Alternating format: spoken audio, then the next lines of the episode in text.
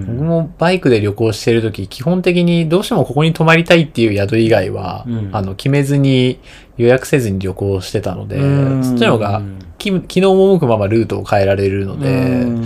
なんか、そういうスタイルでやってたんですけど、うんうんうん。そのスタイルが身につきすぎて、新婚旅行もそのスタイルで行ったんですよ。10泊のうち3カ所ぐらいしか決めてなくて、それ以外はその日のうちに撮ろうっていうのも、あの、ドキドキを楽しんでたんですけど、へそれで本当に撮れたところの街に行くっていうので、長崎県のハサミ町っていはいはいあのハサミ焼きのとこあ、そうです、そうです。有田焼に並ぶハサミ焼きのところに行って、そこが本当に良くて、ー。料理も美味しいし、そのハサミ焼きも素晴らしくて、うんやうん。っぱりその、あの、若いデザイナーさんとかがいっぱい入っへて、ー。そのハサミ焼きの良さを現代版にリニューアルした商品とかもたくさんあっへて、ー。それをもう二人で目を輝かしながら選んでたりしてたんですけど、なんかそういった偶然の出会いがあるのはやっぱり、そういったある意味ちょっとギャンブルみたいなことをしないと、うんそんなところには行こうとは思わなかったはずなので、うんうんそれはすごくいい出会いでしたね。新婚旅行で焼き物を見に行こうってならないですもんならないですね。はいはい。しかも自分たちの頭のラインナップには全くないエリアはいはいはいはいだったので、それはめちゃめちゃ良かったですね。うんあまあ年取れば取るほどあのね昔からどうしても行きたかった場所みたいなところはもう大体行っちゃってるんであー、なるほど。ははい、あとはもうねその偶然を楽しむっていういはいはいはい。感じになっちゃってますよね。確かに。それはあるかもしれないですね。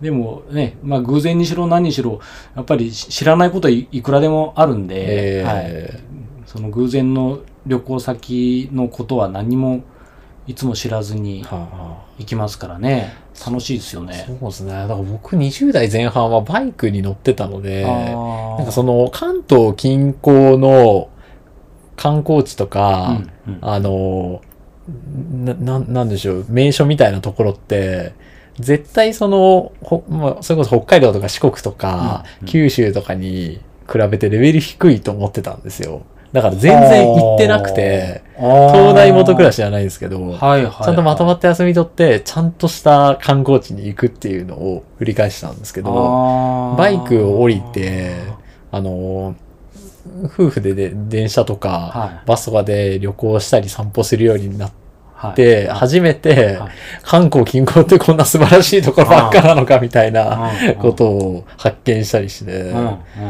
あ僕、江ノ島行ったことないけど、四国行ったことあるみたいな、そんな状態だったんですよ。それでいざ行ってみたら結構魅力的で。もちろんやっぱ混んでるっていうのはあるんですけど、うんうんうんそういった逆転現象があってちょっと面白かったうですね。ーんそうか。そうですよね。意外と近く、近いから行かないというか、ううんんわざわざ休みの日に千葉行かなくてもみたいな。感じになっちゃうんですかね。ね。千葉も千葉で行ったら結構面白いとこあるなって。いううん再発見しつつあるんうですよね。ん。千葉も栃木も群馬も楽しいですけどね。楽しいですよね。うんなんであんなに魅力度ランキング低いのかわからない。うんまあまあイメージなんでしょうね。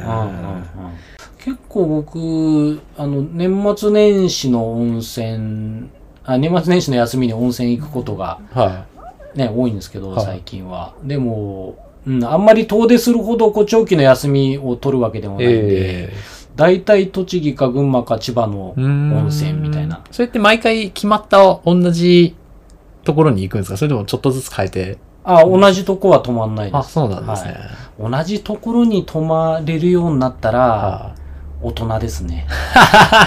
うん僕はね、あの、多分貧乏症なんだと思うんですよ同じところに泊まるのは なんかもったいない気がいして、なるほど、なるほど。でも本当に気に入ったところに毎回泊まるのが、あまあ、多分本当の贅沢ですよね。あー。え、じゃああれですか、あの、な、なんでしょう。まあ、あんまりされないかもしれないですけど、なんか、お昼ご飯とか食べに外に行くときも、はい。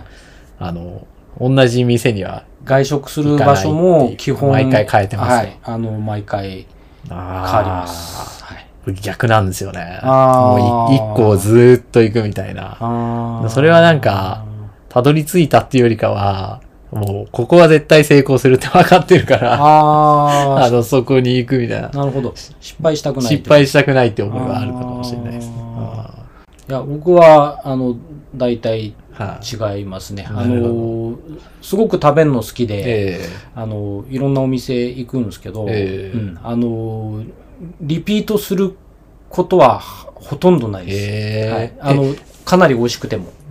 え、でもそうですよね。だから、はいいろいろ行かれてるってことはすごく美味しいところもあるわけじゃないですか。はい。すごく美味しいところもリピートしないです。もっと美味しいとこあるかもしれないじゃないですか。なるほど。それは、すごいですね。うん、だから、まあ、中にはね、あの、はい2回3回ってありますけど、はいうん、あのー逆に、逆に2かなり少ない回、3回行ったところすごい気になっちゃいますね。ああ、そそんな考えるゴーマさんですら、おん同じところに行ったって言ったら相当ってことですよね。馴染みのとこの方が、あれですか、その、お店の人とも知り合いになって、気軽に行けるとか。ああ、それはあるかもしれないですね。結構、居心地とか、味どうこうよりも結構そのお店の人柄とかうんで選ぶことが多いっていうのはあるかもしれないですね。確かに。まあ、別になんか常連ぶりたいわけじゃないんですけど、なんはいか友達を一人ずつ増やしてるような感覚にもなるので、はい気に入ったら、そのお店で別のメニューを頼みたい。他のメニューを頼んでみたくなるなとか、うん。そういうことが割と多いかもしれないですね。ああ。なんか、あの、このお店で一番の売りのメニューは何かなって考えはい、ちゃうんですよね。はい、で、まあネットで調べたりするとね、ええ。あそこはラーメンが有名だとかええ。いろいろ書いてあるじゃないですか。ええ。まあそういうのを調べることもあるし、えうん、あの、まあお店の人に聞くこともありますえけど、えあの、一番の売りのものを食べて、はえーそこ、えーそれを食べたらもう、あの、済んだ気になっちゃう。あなるほど、なるほど。はいで、また別のお店の、うんえー一番の売 り一番の売りをを食べに行く。食べに行く。はい。あなるほの、そこで美味しかったから、じゃあ次のメニューっていかないですかね。もう代表メニュー食べちゃったし、なるほど、なるほど。ここが頂点だっていうところをいろいろそうっすねなるほ。うん、だから、まあ、例えばラーメン屋に行くと、はいもう本当に普通の、あの、ラーメン、ははい、を食べてみたいな。い。一番、一番王道として打ち出してるやつを選ぶ。はい。あの、券売機の左上にある ものを食べるわけですよ。なるほど、なうるほど。ん。そうそう。そこでね、いや、左上にこうラーメンがあるのにはい、担々麺じゃないだろうとはいはいう感じですかい。ね。なるほど。はい、たとえ担々麺がちょっと口の中で食べたくなっちゃってたとしてはいも、まあ、そこは普通のラーメン。みたいな感じが。それはめちゃめちゃ性格出て面白いですよね。ああ、そうっすね。確かにな。うん、やっぱり一番売り売りのものを得意なスタイルを知りたいですよね。うん。あとはなんか、ネットはあえて見ないようにしてますね。うんなんか、何度も行くにしても一回飛び込みとか、うんうんなんか前通って、いつもおかみさんが楽しそうに喋ってるな、みたいなところから入るっていうのああ、が素晴らしい。こ多いですれね。はなんかおしゃれですね。いやいやいや。うんそうなんですよね。なんか最近もその物買うにしても、何か食べるにしても、なんかひ必ずなんか人とセットっていうのがうん。年々強くなって、だからチェーン店とかにほぼほぼ全く行かなくなりましたね。いや、みんな、ほら、し失敗したくないあまりに、はネットで評判調べえてえからね、行くっていうのが食べ物屋さんにしろね、その、物を売ってるおえ店にしてもうそれが、みんなこう、染みついちゃってるじゃないですか。ええうん。そういう中で、年々ネットを見ない傾向が強まってるっていうのはすごいことですよね。やっぱりなんか自分が大好きなお店が結構低かったりするんですよね。なんかそういうのを見てくると、あ、これは、は当てにならないなとか、ままあ、誰かに会うってことは誰かに会わないうん中で自分に合ってるところを探せばいいっていう感覚にはなって、はいはいはい。なんか思ったより高かったとかでほ評価下げてる書き込みとかもやっぱあるので、高値段が？あ値段がですね、自分の想定よりも金額が高かったみたいな、なそんなのってもうリサーチ不足から来てるじゃないですか。味の話じゃなくて、味の話じゃなくて、高かった。そういうのもやっぱりうん。多いのを見てくるとあんまり信用ならないな、みたいな。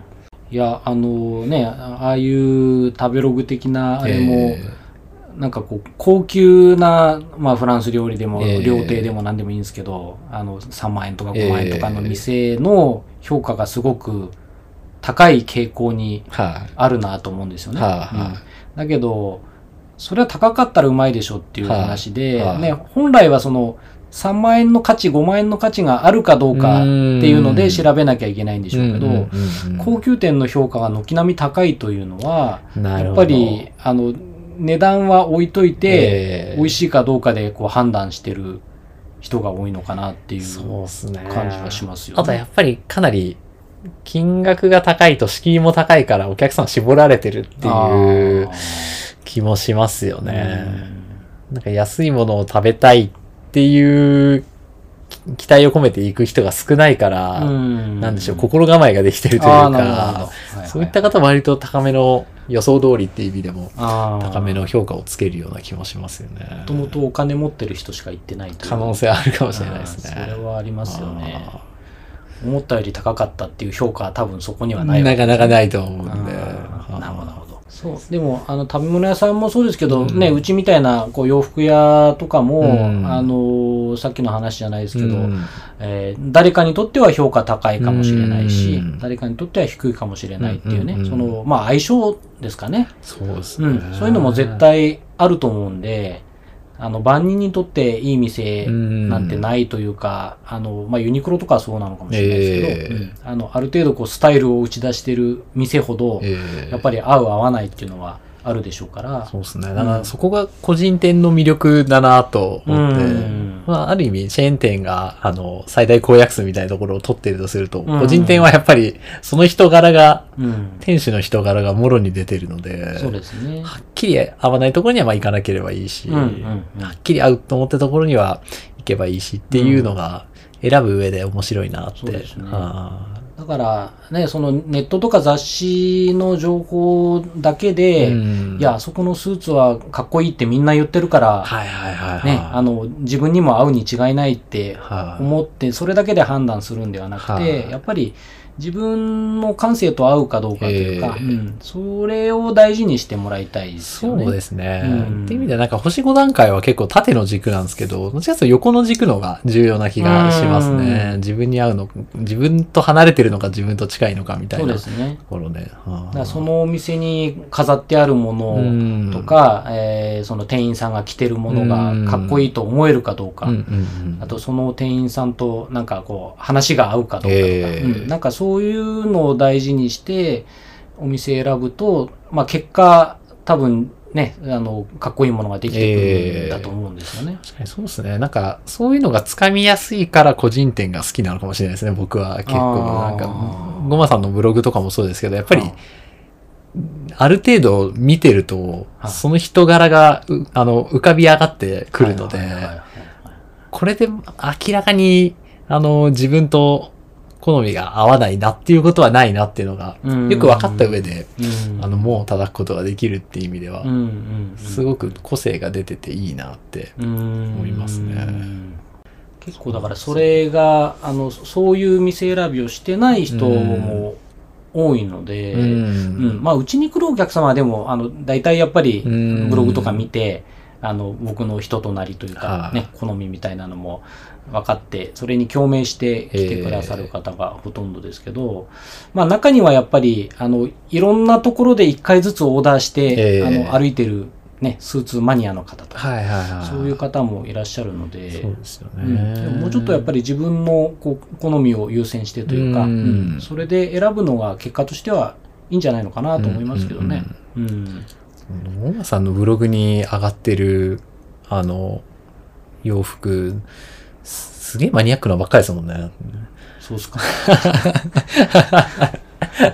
両眼点であの、2年100のサファリジャケットとかあんま登場しないですよね。なんかそそれだけでも、あの、なんでしょう、色がすごくはっきりわかるというか、そこの登場してくる、あの、まあ、文章だけじゃなくて品物を見たりしても。うん、画像を見ただけでも、まあ、ある程度わかるっていう、ね、そうですね。はあ、すごく面白いなって。うんうんうんうん